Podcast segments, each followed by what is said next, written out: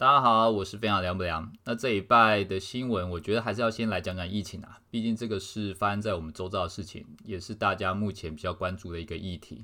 那这一拜有一个比较有趣的东西，就是校正回归这个名词，就是在礼拜六的时候，我们的指挥中心，然后在公布疫情的这个确诊人数的时候，原本应该是要确诊七百多例，然后当然其中有四百例是校正回归到之前的日期。然后有引起蛮多的讨论跟轩然大波的，那包含我自己当初听到校正回归这个词，我也是觉得有点，诶，这起花钱下面太气，为什么明明就是七百例，然后突然减少，就是指挥中心说这个其实只有三百例，然后四百例往前。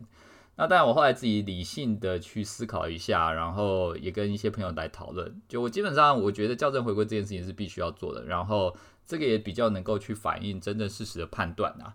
那我觉得，呃，可以去稍微聊一下，就是其实游戏业也有校正回归这件事情，的大家可能比较不知道，但事实上，游戏业针对校正回归这件事情用的还蛮多的。简单来讲，就是像最最好的例子，就是我们今天看营收哈，就是你看今天，譬如说五月一号营收五百万，五月二号营收七百万，五月二号三号营收六百万，这个是当天所发生的营收。其实你也可以把它思考成，就是这个是可能当天的确诊数公布。呃，检验出来的确诊数，但对于我们在看营收来讲，我们其实还会再看另外一种营收，就是这个五月一号五五百万的这个营收呢，它是四月，譬如说二十五号的人进来占了多少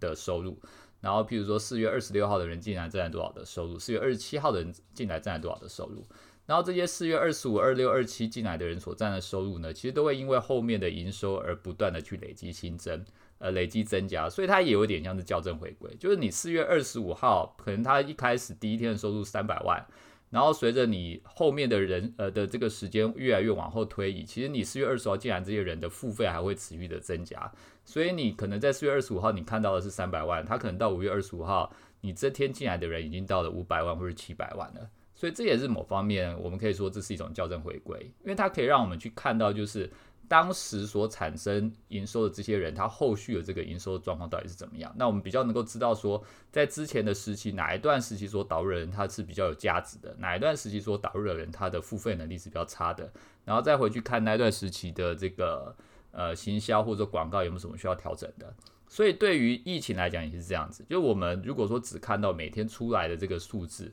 那每天出来的数字就是每天检验筛选出来的数字，那我们没有办法知道说这个疫情的趋势到底是呃四月还是五月，它是慢慢的往上还是往下，我们只会知道说目前我们看到数字是多少。所以校正回归我觉得是有必要的，但应该说今天的问题点是说，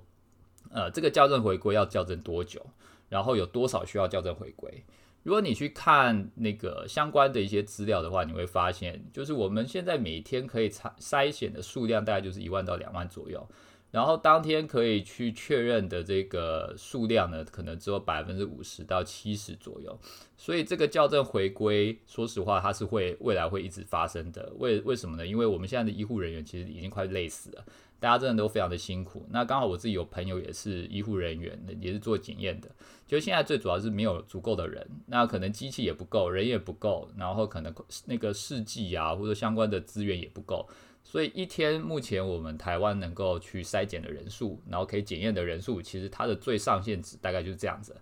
所以照这样的状况来看的话，呃，校正回归这件事情会一直不断的发生。那这个对我们来讲会带来什么警示？就是我们目前可能大家能够看到就是最乐观的数字，就你今天看到数字大概都会是在三百上下，但是接下来每天它都会不断的被校正回归，不断的被校正回归，然后去累加。就你今天看到这个数字是三百，然后可能你在两周之后，你先假设假设是五月二十三号，你看到数字是三百，两周两周之后，他看到数字可能就变成四百甚至五百了。所以，我们看到所有的数字呢，都可能是最乐观的数字。然后，这个数字就跟我刚刚讲的营收一样，它在未来会不断不断的增加。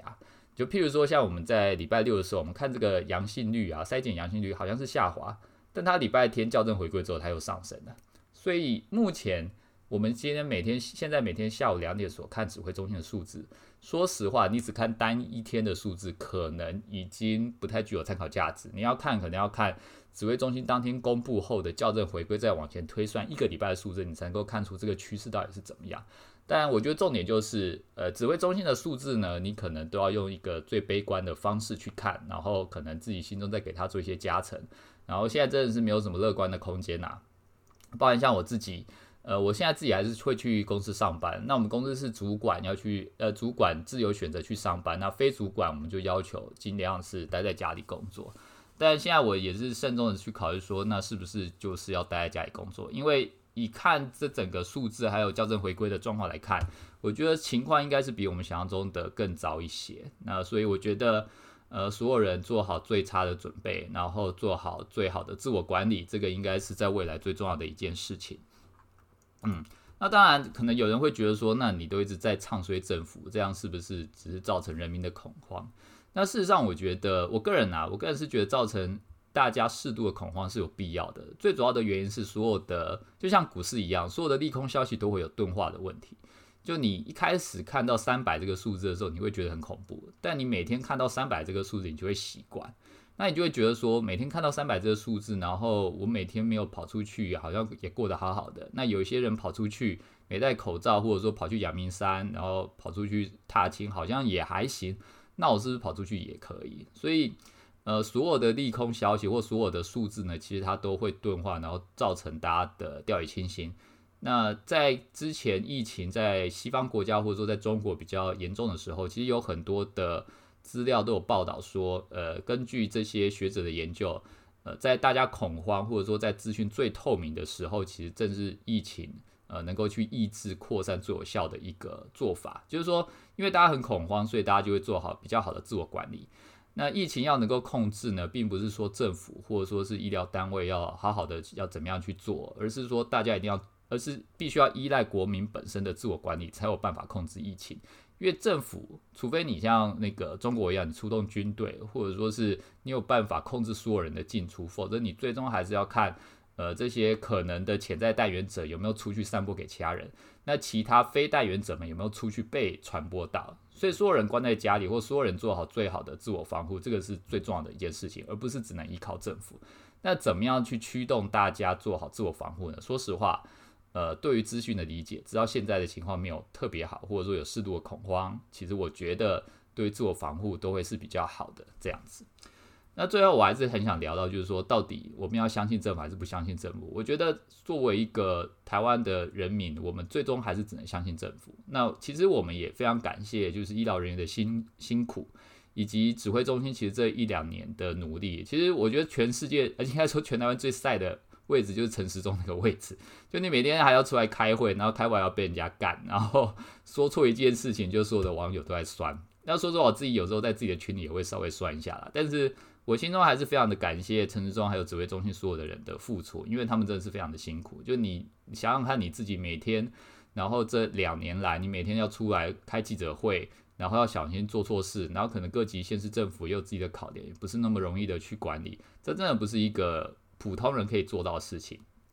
但我觉得这并不代表说我们就不能够有任何的意见或批评。因为我毕竟是一个民主国家，那没有人是不会犯错的。那在一个体系里面，你一定要有一些杂音，或者说你一定要有一些呃外来的看法，或者说是跟这个体系呃相斥的一些看法，你才能够促进这个体系或者说系统的活化。那我觉得大家有什么想法，或者说有什么对，譬如说这次的校正会有什么意见？呃，去提出质疑，我觉得都是正常的，但并不代表说我们不信任政府，或者说我们不感谢他们的辛劳，而是说我们希望他们过呃能够做得更好，那这样台湾的疫情才能够控制。那当然我们也看到，就是指挥中心其实他已经呃有做一些改善了，就是说他把这个检验从原本听说好像是几十项，现在改成只要呃六七项的这个检验流程，所以其实他有在优化，有在进步。那我觉得这都是比较好的方向，只是我要提醒，就是呃，在我这个 podcast 的听众要注意的一点，我们现在所看到所有数字呢，它都是一个呃未完成的指标，也就是说它是都还没有被校正回归的指标，所以这个数字都是最乐观的数字，它只会不断的增加。然后呃，你今天看到三百，可能你在一个礼拜就是四百，然后在两个礼拜就是五百，所以不要因为看到数字都是三百多就掉以轻心，其实。呃，我觉得很多的状况可能都还没有被呈现。那呃，很多的疫情呢，可能比我们想象中还要更糟糕一点。但我们还是有信心的，因为毕竟现在疫苗已经出来了。然后呃，台湾也不是第一个碰到这样情况的国家，其实有很多的国家都已经碰到类似的状况过，所以其实大家都演一次给我们看了，那我们也可以知道其他国家是怎么去处理的，所以大家保持信心就好。好，这个是关于台湾这边关于疫情的一些新闻我的看法啦。那另外，呃，讲一下，就是说这一拜我在 Facebook 所 PO 的几篇文章，其中一篇我自己也蛮想讲的，就是关于游戏世界观的部分。就是这篇文章其实是从游戏世界观讲到创意定位，还有对于创意喜好的一些偏执。呃，这篇文章呢，其实是对岸的十字星工作室。那这个工作室是专门去外包接一些。游戏包装的工作室，那他们自己有出一些游戏，那他们的游戏比较偏二次元，然后会针对一些特殊的题材进行一些包装。那我觉得这篇文章写的非常好，其实有些东西也写到我的心坎里，蛮值得分享给大家的。那对这个工作室来说，他们认为游戏的世界观其实是一种包装。呃，简单来讲，呃，如果说我们把游戏视为喝咖啡，你去星巴克喝咖啡，咖啡本身我们可以把它认为这是游戏的玩法。但咖啡的气味，还有你进去星巴克看到的这个招牌，然后你进去听到的音乐，你听到的这个咖啡冲泡声，还有你闻到的这个咖啡香，其实都是一种包装。那星巴克为什么有名？为什么大家就是想去星巴克？其实就是因为这个包装跟其他的呃咖啡是不一样的。那游戏要能够跟其他的游戏不一样，那其实也是来自于这种包装。那但是这种包装其实很容易被人家忽视。因为它很难去被量化，也很难去被判断成效。就是说，我们今天来看一个游戏的功能，好了，游戏的功能是很容易被量化的，因为你可以在譬如说等级十到二十的时候，你做某个功能，然后你看玩这个功能的玩家他隔日的留存或他付费怎么样来决定说这个功能到底是好还是坏。但包装这种事情没办法，你不可能就是说今天可能五十万字的剧情，你先写个十万字，然后看玩家的反应是怎么样，那没有办法，因为你所有的剧情或包装，你一定会有起承转合，你要铺陈，你必须在完笔的那一刹那，可能玩家对于你这个世界理解才会完善，他才知道你想要表达什么。所以包装这个事情呢，并没有办法像游戏的功能一样，它可以很快的被理解或者被量化，知道它的效益到底是哪里，但。它其实又是一个我认为现在中小团队很重要去思考的一件事情，因为包装是很难被复制，而且它是独一无二的。每个人的这个对于一个游戏的包装，或是我们其实可以说，包装其实它就是有创意。那每个人对创意的想法其实是不同的。创意这个东西呢是非常主观的一件事情。就像我现在，因为我们公司最近有游戏要上，我们会讨论很多的创意的脚本，或者说。呃，行销的一些方案，那有的时候，因为我自己是一个自认为很重视逻辑的人，然后我都会想要解释大家，跟大家解释说我做这个决定的背后的目的跟原因是什么。然后当我的 member 提出一个创意的时候，我也会很努力的想跟他解释说，你这个创意我觉得不好的原因是什么。但我发现，在解释创意不好的原因这件事情，会有很深的歧见，因为好不好这件事情很难用逻辑判断，就是。呃，打个比方来讲好了，你看到金城武在下围棋这件事情呢，你可能觉得好，我可能觉得不好，但我们没有办法用逻辑来说为什么你觉得好或为什么我觉得不好，因为这个事情他没有办法用数据去判断，它完全就是个人的主观意识，他没有办法用客观的一些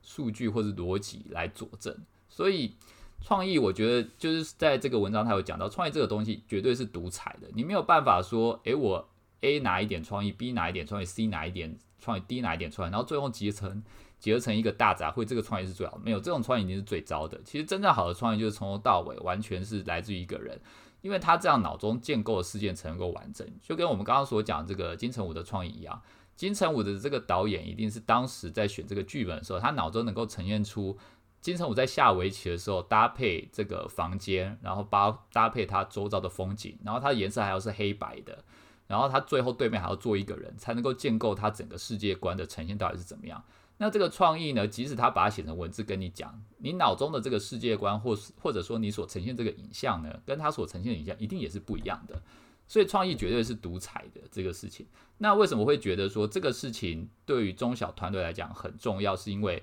现在所有的游戏玩玩法其实都已经很完善了。就是你，我们我们之前其实也提到，就是说游戏有很多流派，譬如说放置的流派有 F K 的这种玩法，有放置棋面的玩法。那 S O G 有万国觉醒的玩法，有列王的纷争这种玩法，然后有黑道风云这种玩法，有那个率土之滨三国志的这种玩法。就你大概知道，就是呃 R P G S O G 放置，然后三消有各种各样的玩法，但是他们会做一些伪创新啊，但他们的基础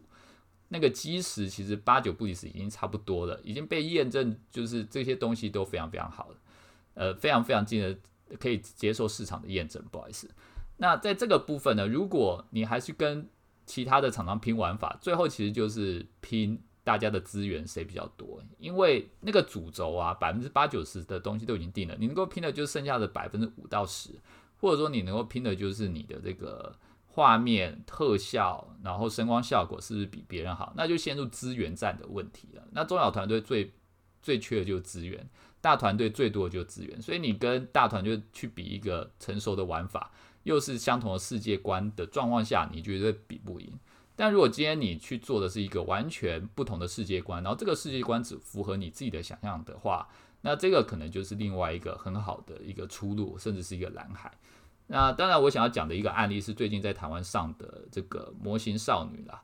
不过我要先讲模型少女的开发成本非常非常的高，那它背后的这个开发厂商在中国也是属于数二有名的，它所投入的开发资源也非常多。但为什么我还是想讲模型少女？因为模型少女的玩法其实就是 AFK，就是剑与远征的这个放置类的玩法。只是说它在里面针对模型这一个世界观的包装，它做了很多的改变。就譬如说，呃，在游戏里面呢，你可以针对这个模型，然后放到你的这个呃书房上面的架子。那它有一个设定也很有趣，就是你放在架子里面的这个几个模型，有一个主架子，然后这个主架子几个模型呢？呃，它会自动升级到跟你的主战队的这个模型是差不多的。那它这个功能其实就跟剑远征，它有一个 我忘记叫什么词啊，反正剑远征有一个功能也是，就是你的主战队如果平均是五十级，然后你只要把你其他副战队的角色放到这个池里面，它就会自动升级到最高这个等级。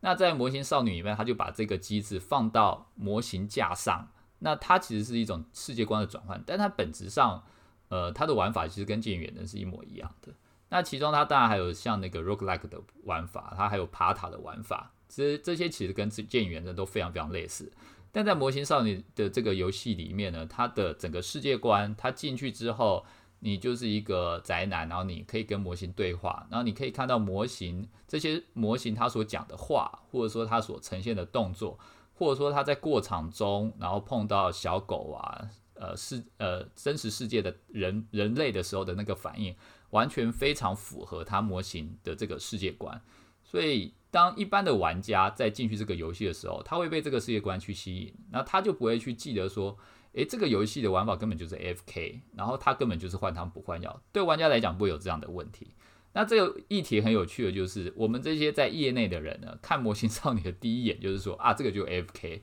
那我觉得很有很好笑，就是像像我自己当时看到模型少女，觉得诶，这个剧情实在是蛮。蛮幼稚的，不好意思，我我不懂。那因为我自己也没有玩模型，所以我真的不懂这个剧情，我没有办法进入到那个世界观里面，所以这个世界观对我无感，我只能看它的玩法。那我看它的玩法，它就是类似 FK，它没有任何的创新之处，所以对我来说，这个案子的分数并不高。就如果我要去评价它的呃整个游戏的机制玩法，它的分数其实真的对我来讲并不高。但事实上，在市场的成绩是完全打我脸。就在我现在看畅销榜的时候，它还是在台港澳的畅销榜是前十名，甚至前五名的成绩，代表这个游戏的成绩是真的很好的。那它为什么成绩会这么好？我觉得最主要原因就是因为它的世界观真的包装很好。那对于像我们这种在业内，或者说我们已经习惯用比较理性的角度来看这个游戏。然后比比较习惯用功能性的角度来看游戏的人来讲，我们看不我们会忽略世界观的重要性，因为世界观可能对我们来讲，它只是很多评判标准中的一个选项而已。那我们可能就给这个选项打个四分或五分，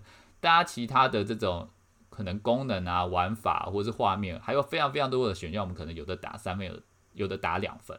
但因此就会忽略世界观这件事情，其实对大部分玩家来讲是很重要的，因为它才能够确定。这个玩家能不能进去沉浸入这个游戏的最主要的关键之一，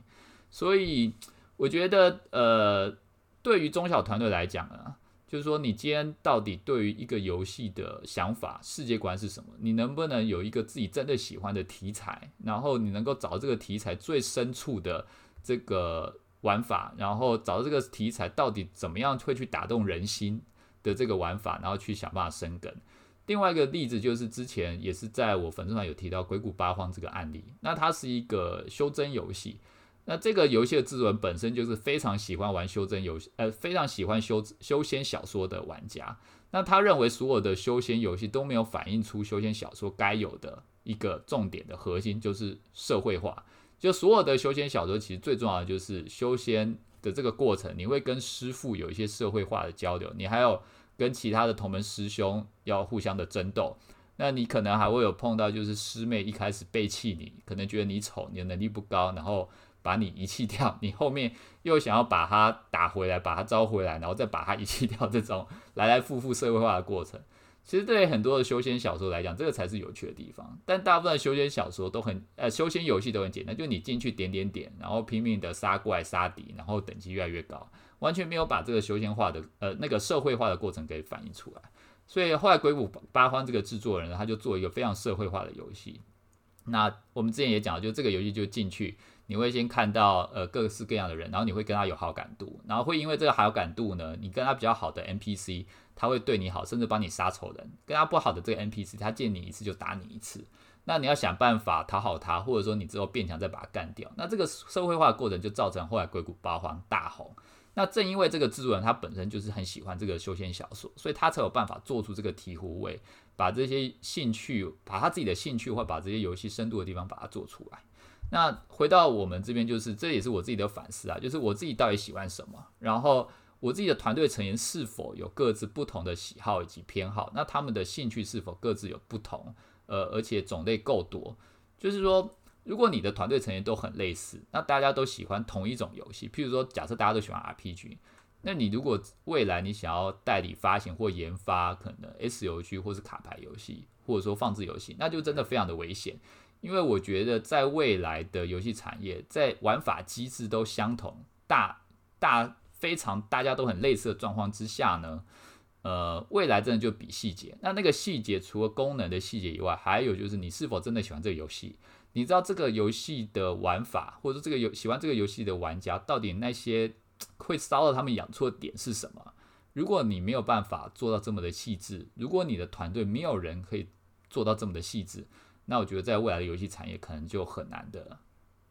呃进进行下去，因为未来就是比细节的时代。那那个细节呢，其实就来自于每个人他的审美、他的喜好、他的兴趣，甚至他的学习背景，那会形成每个人独特的品味。那你的团队是否有独特品味？你的独特团队独特的品味是否够多元化？我觉得这个是很重要的一个议题。好，那今天就是想要聊的 podcast 的两个部分啊。第一个我们聊到了就是疫情的部分，那另外一个就聊到创意以及喜好的这个部分。那希望对大家有一些启发。那如果大家有任何的问题呢，都还是欢迎来我的粉丝团跟我一起进行交流。好，谢谢大家，谢谢，那就这样啦，拜拜。